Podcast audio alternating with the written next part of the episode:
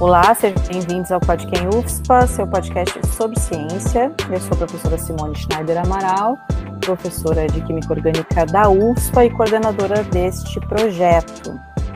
Aqui comigo eu tenho também a professora Gisele Orlandin Proini, que vai nos ajudar nessa entrevista hoje. Oi, professora Gisele. Olá, obrigada pelo convite em participar desse podcast sim, você que também é coordenadora, né, também trabalha junto conosco, mais assim, nos bastidores. E o nosso convidado de hoje para falar sobre sono e sonhos é o pesquisador Sérgio Arturo Mota Rolim, médico, doutor em neurociências pela Universidade Federal do Rio Grande do Norte, investiga os aspectos epidemiológicos cognitivo-comportamentais e neurofisiológicos do sonho lúcido, Fez pós-doutorado no Instituto do Cérebro e no Laboratório do Sono do Hospital Universitário Onofre Lopes, da UFRN, e também estuda o impacto da pandemia no sono e em outros quadros clínicos, como ansiedade, depressão, etc. Também trabalha com estados alterados de consciência e bases neurológicas da percepção musical, e, por fim, segundo ele próprio, se descreve no seu currículo Lattes, gosta muito de fazer divulgação científica, de pesquisar a etimologia das palavras, de ler sobre filosofia e arte, e também de escutar música. Doutor Sérgio, muito obrigada por ter aceitado nosso convite, por dividir um pouco do seu conhecimento conosco. Seja bem-vindo. Ah, obrigado. Eu que agradeço a vocês. Estou muito feliz de estar aqui, conhecer vocês e falar um pouquinho do meu trabalho. Obrigado. Bom, Uh, a gente começa sempre assim, o nosso podcast, a ideia é falar sobre assuntos científicos de uma forma bastante leve e objetiva, né? Então a gente sempre começa assim, introduzindo um pouco o tema e pedindo para a pessoa que está aqui conosco uh, explicar um pouquinho sobre o assunto que a gente vai se debruçar um pouco mais a fundo hoje. Então, a primeira pergunta seria nessa linha, assim, se, se tu pode nos explicar um pouquinho, Sérgio, por que, que a gente dorme e qual é que é a importância do sono e dos sonhos na nossa vida? Olha, é, o sono, ele, por ele, por, pelo fato de ele estar presente em várias outras espécies de animais, é, e isso vem com a vida desde muito tempo, a gente já tem alguma noção da importância vital para o bom funcionamento do organismo, né? Então, isso já está muito claro com relação ao sono. Com relação aos sonhos, o estudo científico dos sonhos é uma coisa mais recente, mais recente, né? Então a gente tem mais perguntas do que do que afirmações.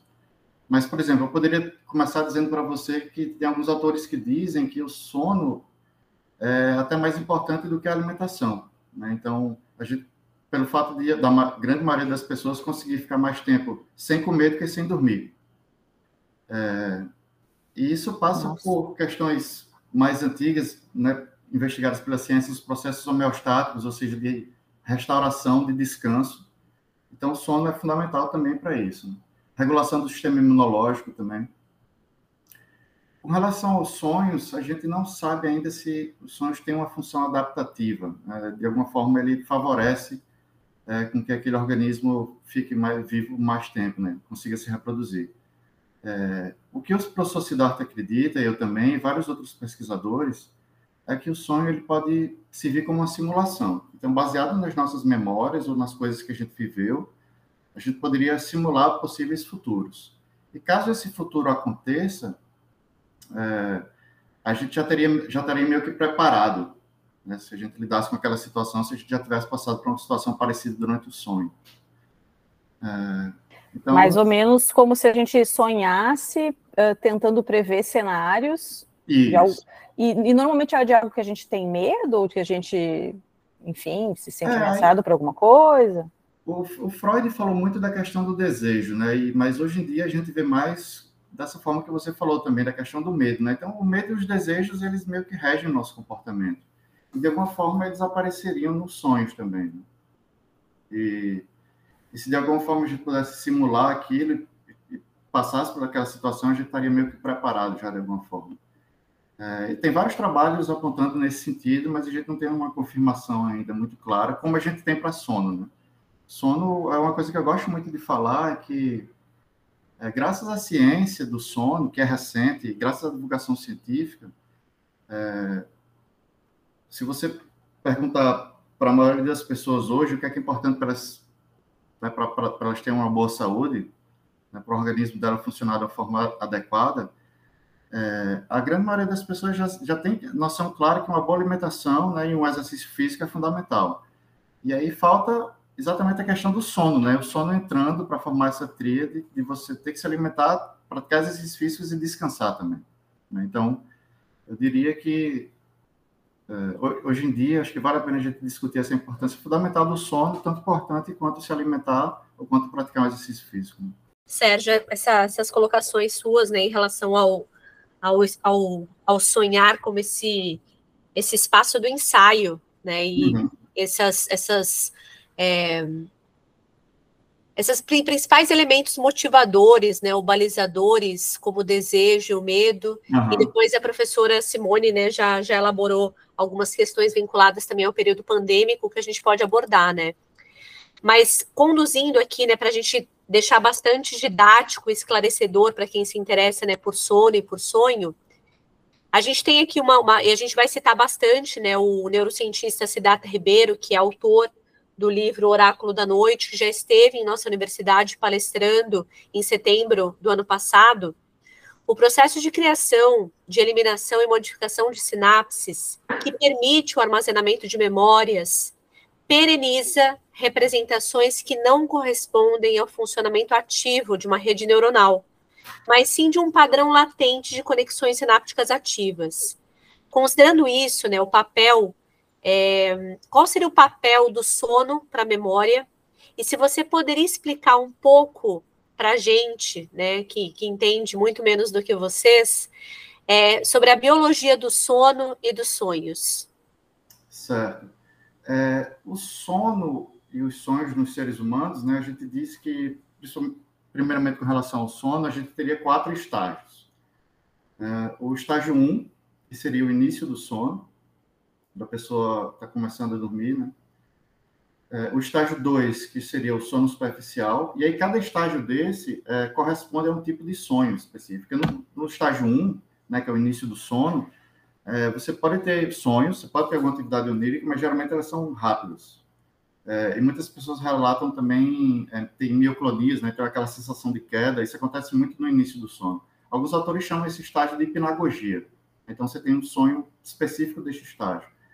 É, depois do estágio 1 é o estágio 2, que é o estágio de sono superficial, que você já está dormindo mesmo, mas você não está dormindo ainda profundamente. Né? Essa, essa, palavra sono leve ou sono superficial quer dizer que qualquer barulho a mais ou qualquer estímulo do ambiente vai lhe acordar.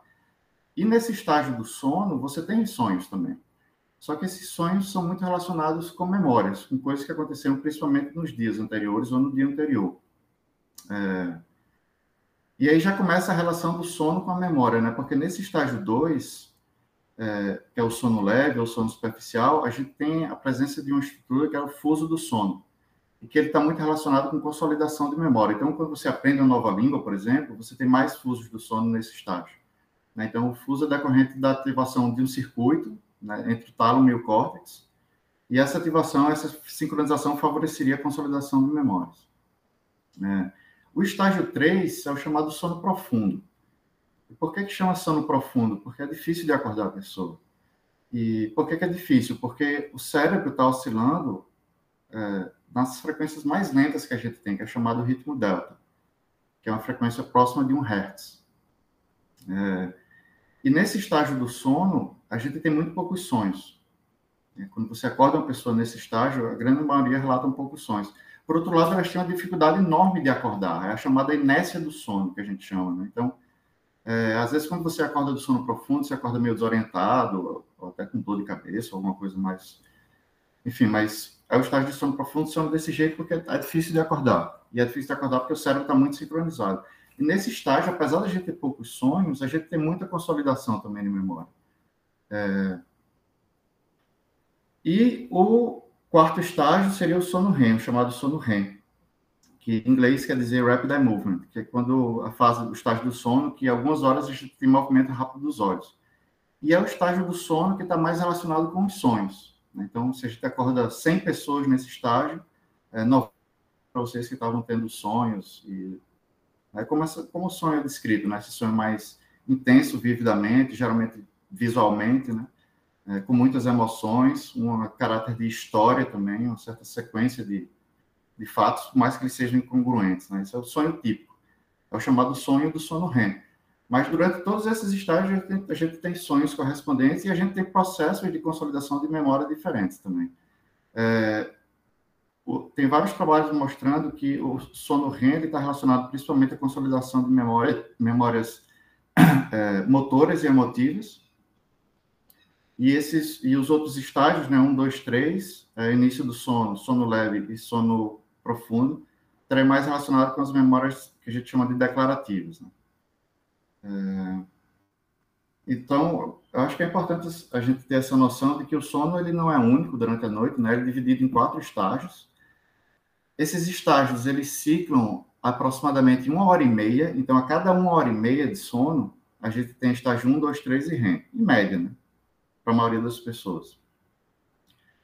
É, só que se a gente pegar uma noite de sono, eu acho isso interessante falar também, se a gente pegar uma noite de sono, por exemplo, entre meia-noite e oito da manhã, se a gente pegar a primeira metade, ou seja, entre meia-noite e quatro horas da madrugada, as pessoas, né, os seres humanos, têm geralmente sono superficial e sono profundo mais.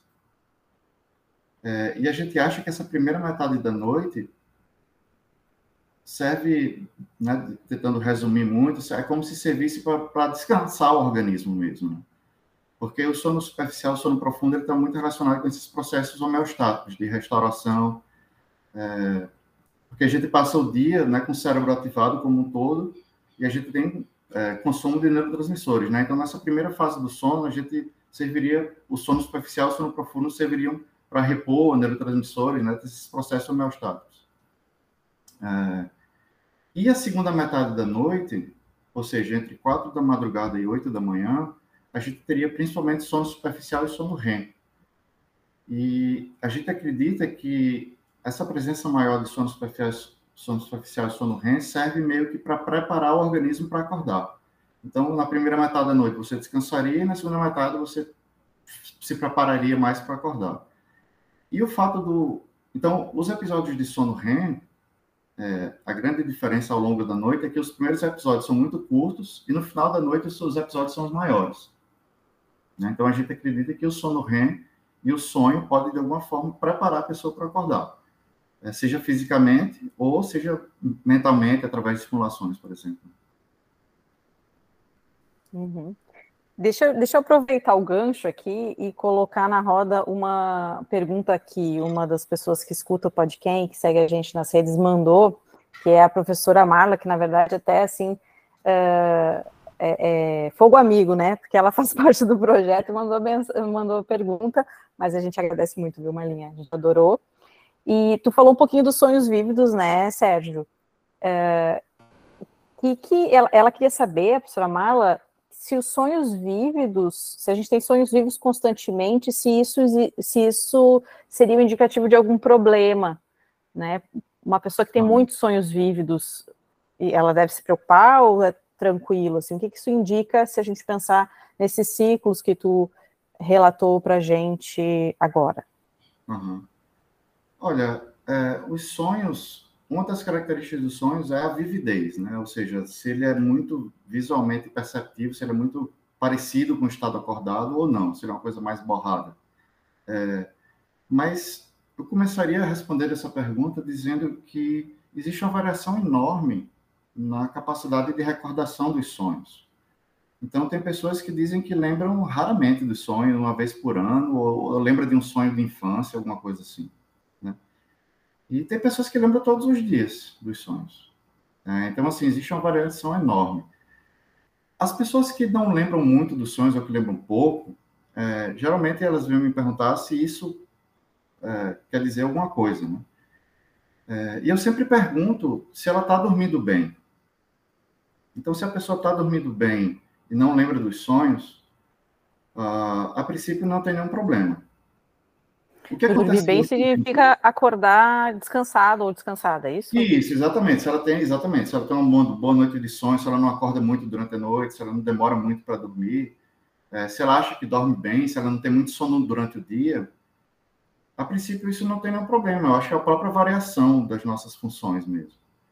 É, agora, o que acontece muito hoje em dia, eu acho que vale a pena falar sobre isso também, é que cada vez mais o dia vem invadindo a noite. Né? Então, desde o início da luz elétrica, da invenção da luz elétrica, passando pela televisão, computadores e hoje em dia os smartphones, né?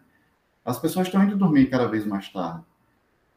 Por outro lado, elas têm que continuar acordando cedo, ou para ir para a escola, ou para a universidade, ou para o trabalho, para qualquer outro canto, né? Então, como eu falei para vocês, o fato do sono REM acontecer mais no final da noite, é, e o fato das pessoas estão indo dormir cada vez mais tarde e acordando, continuar acordando cedo, faz com que muitas pessoas fiquem privadas de sono REM mesmo. Então, provavelmente, no, nesse caso, as pessoas não vão lembrar dos sonhos muito, porque elas estão privadas de sono REM. E aí a gente tem que ver o que é está acontecendo para diminuir essa privação de sono REM. É, acho que isso é uma coisa mais geral, assim, que eu acho interessante de falar. Com relação aos é. sonhos vívidos, então tem uma. Existe uma variação enorme também nessa questão da vividez nos sonhos, né? Tem pessoas, por exemplo, que. Uma coisa meio extrema, mas só para ilustrar, assim, tem pessoas que dizem que sonham em preto e branco. A grande maioria das pessoas diz que sonha em colorido, né? Mas tem algumas pessoas que a gente não sabe por, por que exatamente. Interessante isso. É, então, a vividez do sonho varia também é, que as pessoas relatam, né? Uhum. E uma coisa que está associada à vividez, mas que não é exatamente igual, que eu acho interessante discutir também, é o sonho lúcido, que é o que foi o tema do meu doutorado aqui em Natal, Sim. na UFRN, com o professor Siddhartha, né? A gente estudou o sonho lúcido. Então, é, tem, existe uma certa relação entre o sonho lúcido e o sonho vívido. É, o sonho lúcido, para quem não sabe, é quando você sabe que está sonhando durante o sonho. Uhum. É, então, Geralmente, as pessoas que têm sonho lúcido dizem que os sonhos lúcidos são muito vívidos também. São. Eu já mas, tive. É, são duas coisas separadas. Então, você pode ter um sonho muito vívido, mas não ser lúcido. Exato. E você pode ter o contrário também, um sonho muito lúcido, que você tem certeza que está sonhando, que você, inclusive, pode manipular o sonho, o conteúdo do sonho. E, por outro lado, aquele sonho não ser tão vívido. Então, é... Sim, eu, eu estava lendo, né? Inclusive, a gente vai conversar sobre um, o sonho lúcido, porque assim, eu já, já sonhei percebendo que estava sonhando, assim, tipo, eu sabia que estava acontecendo muitas coisas loucas, e eu, ah, tá, eu sei que eu tô sonhando, mas ok, uhum. vamos, vamos viver isso, né? e só que eu não tenho, não tive essa capacidade de interferir no curso Sim. do sonho. Isso Sim. também pode ser considerado lúcido? É, é o, o, a, o, conceito clássico de lúcido, né, foi foi dado pelo, de sonho lúcido, foi dado pelo psiquiatra, que é o Frederic Van Eden, acho que em 1913 ou 17, ele cunhou o termo sonho lúcido, né? Então, e ele dizia que o termo lúcido quer, quer dizer que você tem essa capacidade de, de discernir que você está tendo um sonho. É, só que algumas pessoas dizem que elas conseguem controlar os sonhos também. Então, hoje em dia, a maioria dos autores, inclusive eu, a gente prefere dizer que existe, na verdade, uma gradação de lucidez, né? Lucidez não é sim ou não. É, como vividez também do sonho não é sim ou não. Na verdade, você tem uma gradação de vividez uma gradação sim. de lucidez. E essa lucidez vai aumentando, à medida que ela vai aumentando, você vai controlando mais o sonho. Então, é, isso poderia ser uma forma, por exemplo, numa, numa, aplicação clínica dos sonhos lúcidos, que é para pessoas que têm pesadelos recorrentes. Né? Então, que é uma coisa muito comum hoje em dia também, né? Tem uma pessoa geralmente ou teve um trauma, né? Foi assaltada, ou teve um acidente, e aí ela fica sonhando com aquilo, né? Tendo pesadelos com aquilo. E aí fica difícil até de esquecer, porque você vai revivenciando aquela memória.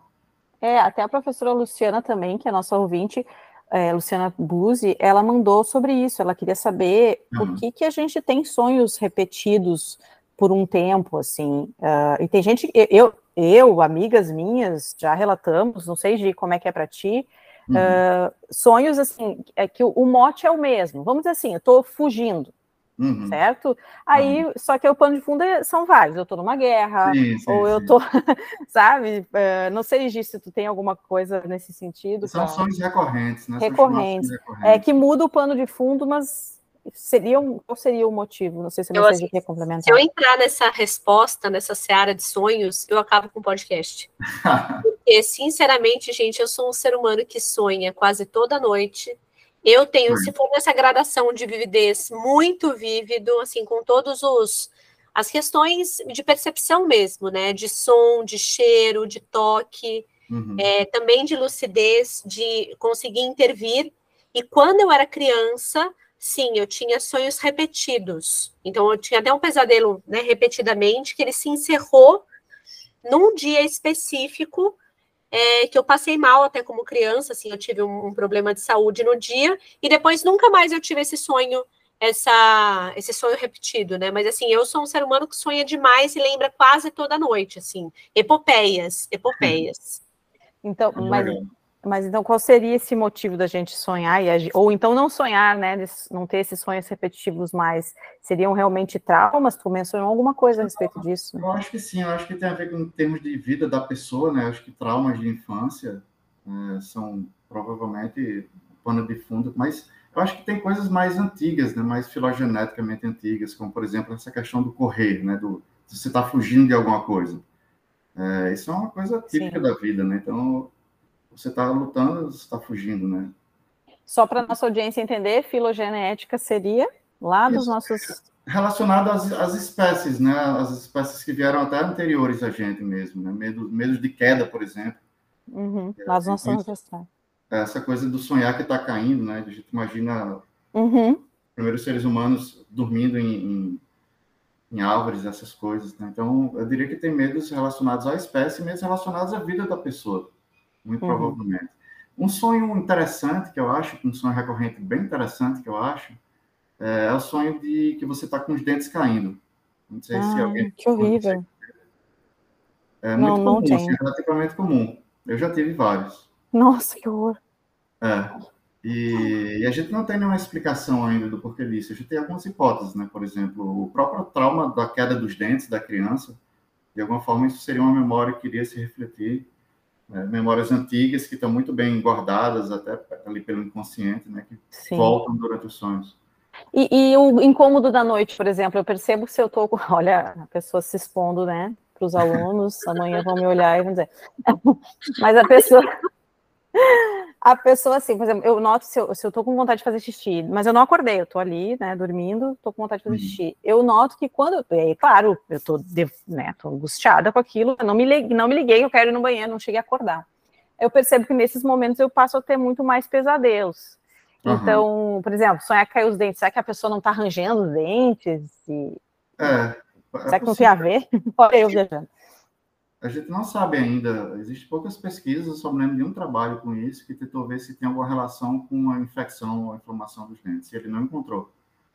É, uhum. Mas uma coisa que você falou, que eu acho importante e interessante falar também, que é essa coisa que a gente chama de incubação dos estímulos do ambiente no sonho. Ah, isso é muito Ou legal. dos estímulos do próprio corpo, né? Então, sei lá, se dorme, se dorme em cima da sua mão, aí você sonha que tá, sei lá, que pegou no fogo, alguma coisa, né? Você tá com então, Exato. alguns estímulos Quebrei a mão. Ou alguns estímulos do ambiente, né? Então você está sonhando e aí toca um celular, ou toca, liga a televisão, ou acontece alguma coisa, e aquele barulho entra no, no sonho. E algumas formas chega até a mudar o conteúdo do sonho, né? Isso eu acho bem interessante também. Uhum. É, a gente não tem ainda muitos trabalhos sobre isso, a gente conhece pouco esse fenômeno, mas é uma coisa muito comum. Muitas pessoas dizem que acontece. Né? Outra coisa que eu acho interessante também é essa coisa de você acordar e voltar para o mesmo sonho. Ah, isso também, né? Sim, isso é, é, muito legal, muito legal. Ou muito horrível, porque eu já ah, não, geralmente, geralmente às vezes assim, eu tô dormindo, aí alguém me interrompe, eu acordo. Ou alguma coisa de vizinho, né? Daí depois eu volto e falo assim, poxa, perdi o sonho. Não, mas deu retorno, entendeu? Eu fico muito feliz. É como se ficasse um resto dele ali na sua memória, né?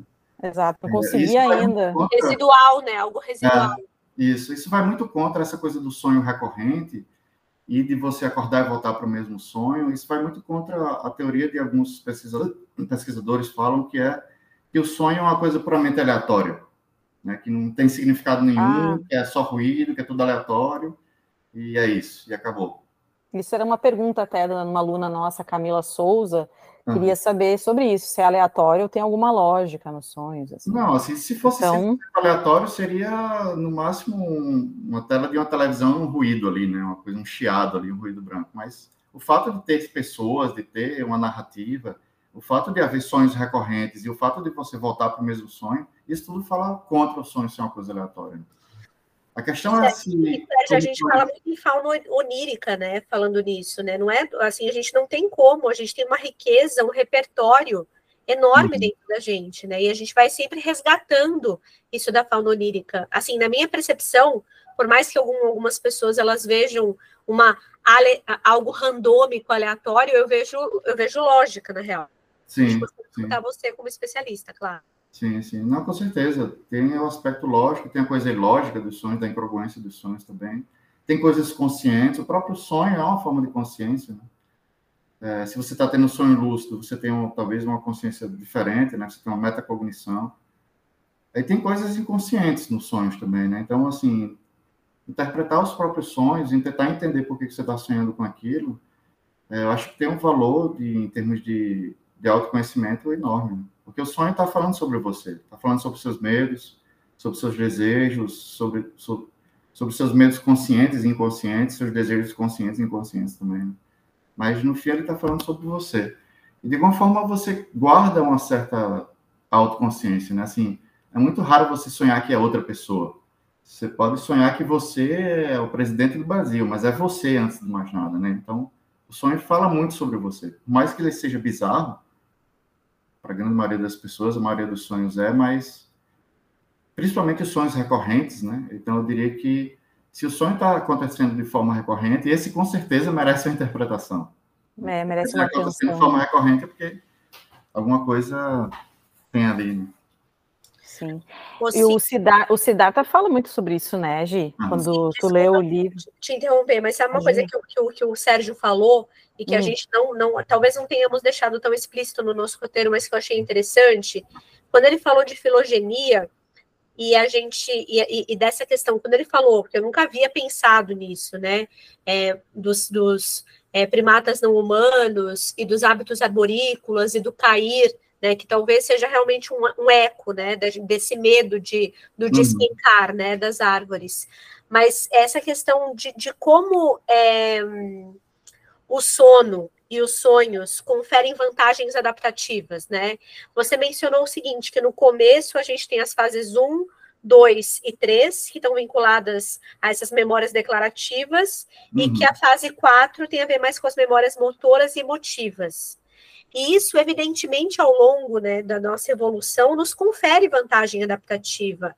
Uhum. Acontece que nessa, nessa sociedade que a gente se encontra, que a gente dorme cada vez menos, uhum. a gente está é, suprimindo as horas, as horas de sono por relações mediadas pelas telas, com essas luzes intensas, Exato. vai ter um impacto, né? Isso é, é, é, é a antítese da vantagem adaptativa, certo? Uhum. Sim. E como tem vários trabalhos mostrando que o sono REM, principalmente o sono REM, tem relação com regulação emocional, é, pode ser que esse aumento significativo nos casos de depressão e ansiedade tenha a ver com essa privação do sono REM. Né? A gente tem uma sociedade privada de sono, e principalmente de sono REM. Estou toda e... arrepiada. Depois de sonhos também, né? Se os, sonhos, se os sonhos acontecem mais no sono REM. Essa coisa Sim. filogenética, o Siddhartha fala muito bem disso, assim. É, no início da vida, é, quando a gente estava ali no fundo do mar, a gente não tinha uma influência direta do Sol. Né? Então, os ciclos de atividade e repouso dos organismos era meio é, desorganizado, assim. E aí, com a evolução, né, os primeiros peixes, os, os animais mais complexos, é, como eles começaram a receber influência do Sol, eles começaram a ter um ciclo de atividade e repouso mais organizado. É, e aí começou a, a surgir nessas espécies o sono de ondas lentas, ou sono profundo. É, e aí houve a, a, conquista do ambiente terrestre, né, e já uma influência direta da luz do Sol, marcando muito bem os ciclos de, de atividade e repouso dos organismos. E aí, com o passar do tempo, né, nos crocodilianos, nos, né, nas aves, nos répteis, nos mamíferos, a gente tem, tem o aparecimento dessa terceira fase, que é o sono REM. Né? É, e aí vem também esses mecanismos de, de consolidação de memória e de criatividade também. Então, pode ser que o aparecimento do sono REM ao longo dessas espécies de animais, inclusive nos seres humanos, mas também nos golfinhos, isso promoveu uma capacidade de adaptação melhor. Né? A gente acredita que isso pode ter a ver com consolidação de memórias e também com a criação de novas memórias. Ou seja, você tem um insight, ou seja, uma ideia nova, né? Você passar por um, ser, ser exposto a um, a um problema e conseguir ter a resposta para aquilo. Criatividade, né? Tinha comentado. Uhum. É extremamente importante. Eu até vou fazer um link, então, com uma pergunta que o Jamaica, que é um dos líderes lá do Quilombo dos Machado, que é o quilombo, o maior quilombo de Porto Alegre, ele, é, ele nos mandou, a gente trabalha começamos agora um trabalho com eles, eles são maravilhosos. Já deixo aqui a dica de entrar no, nas redes deles. Uh, ele comentou assim comigo: Olha, professora, a minha família está cerca de 100 anos na Umbanda, né? É uma uhum. família que tem uma história dentro dessa religião. E para nós que somos umbandistas, ele disse, é, sonhar com, com caixão, por exemplo, com estrada aberta, com vidas passadas, com quem já se foi, etc. Tudo isso tem um simbolismo uhum. e representa algum tipo de aviso ou orientação. A gente também percebe nos livros do Siddhartha que outras religiões e culturas, algum, algumas etnias indígenas, por exemplo, também tem forte ligação com esse simbolismo, né? Com, os, uhum. com o, o, que os sonhos querem nos dizer. E como se fosse mesmo como lá o título do, do livro do Cidade, né? Como se fosse mesmo um oráculo, uma espécie de uhum. oráculo. Como que a ciência vê essa relação? Claro, um pouquinho tu já falou, só vou pedir para te dizer, se tu puder desenvolver um pouquinho mais. Como é que a gente vê essa relação uh, nitidamente entre os sonhos, as nossas, a nossa cultura e a evolução de, de, dos seres humanos nas suas diferentes culturas, nas suas diversidades? Uhum. Olha, os sonhos eles sempre tiveram uma importância fundamental, isso nas diferentes culturas, em diferentes épocas, né? É, nas sociedades antigas, o, os sonhos eles eram fundamentais e a gente tinha uma ligação muito forte com as religiões, por exemplo. Né? Então, eu escrevi um artigo junto com o professor Siddhartha e o professor Draulio, é, que a gente via a relação dos sonhos e dos sonhos lúcidos com as diferentes religiões do mundo. É, e a gente concluiu que os sonhos sempre são muito presentes nas religiões e nas diferentes culturas. Se a gente pegar só o âmbito religioso é, das grandes religiões é, abraâmicas, né, que a gente fala, monoteístas, né, que é judaísmo, cristianismo e islamismo, os sonhos eles eram vistos muito como uma forma de comunicação com os deuses.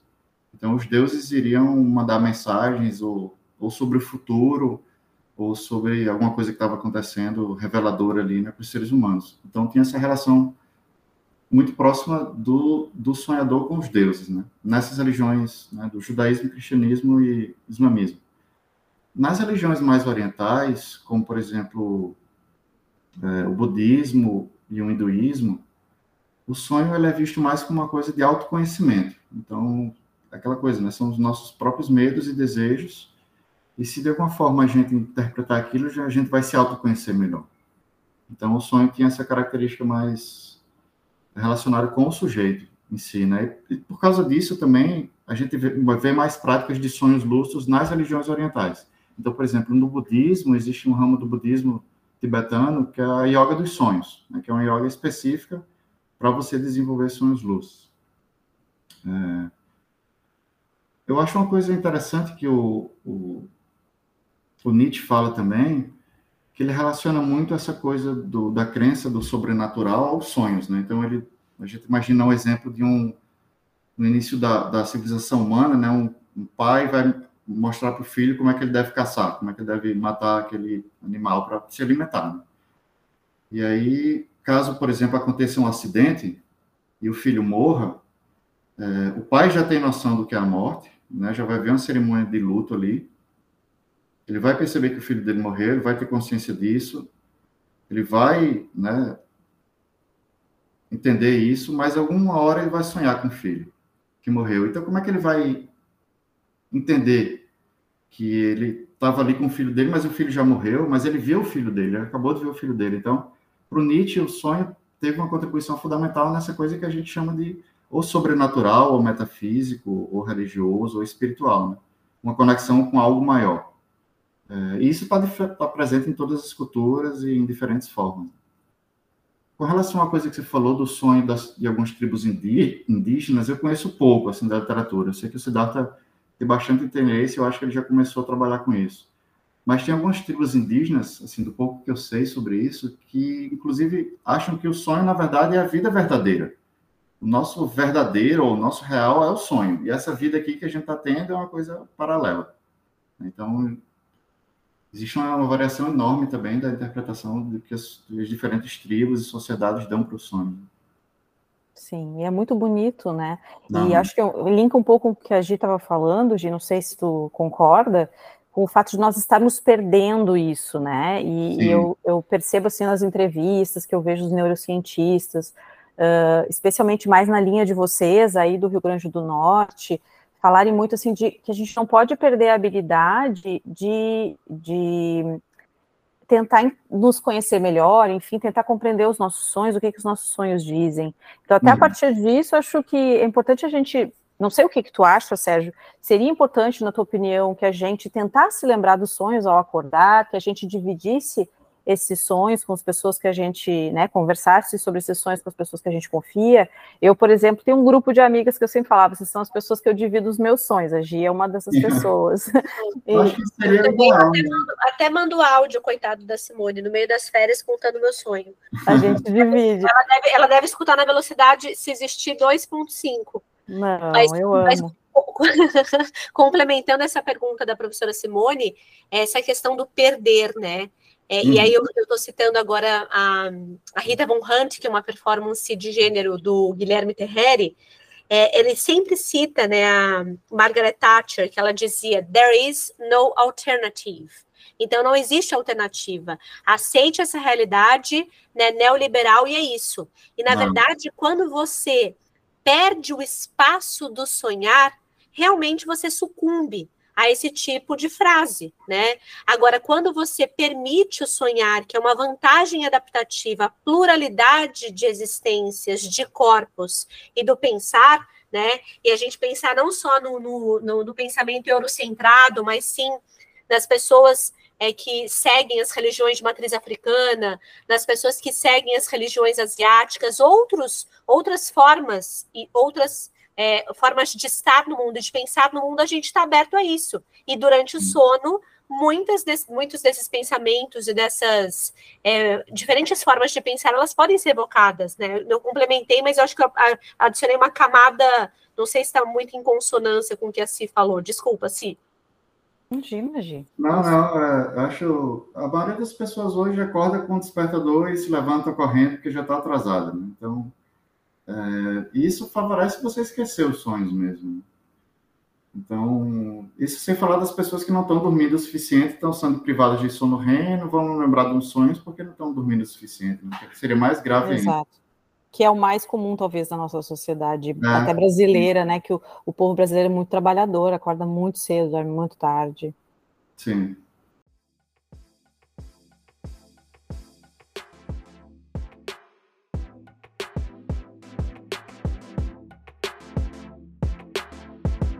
Bem, pessoal, para nós não nos estendermos muito nesse episódio, nós decidimos dividir essa entrevista em duas partes. Então, essa conversa incrível com o professor Sérgio Arturo vai render um episódio que em breve será anunciado lá no, nas nossas redes sociais. Fiquem ligados, porque tem muita coisa boa ainda pela frente no próximo episódio. Um beijão e até a próxima!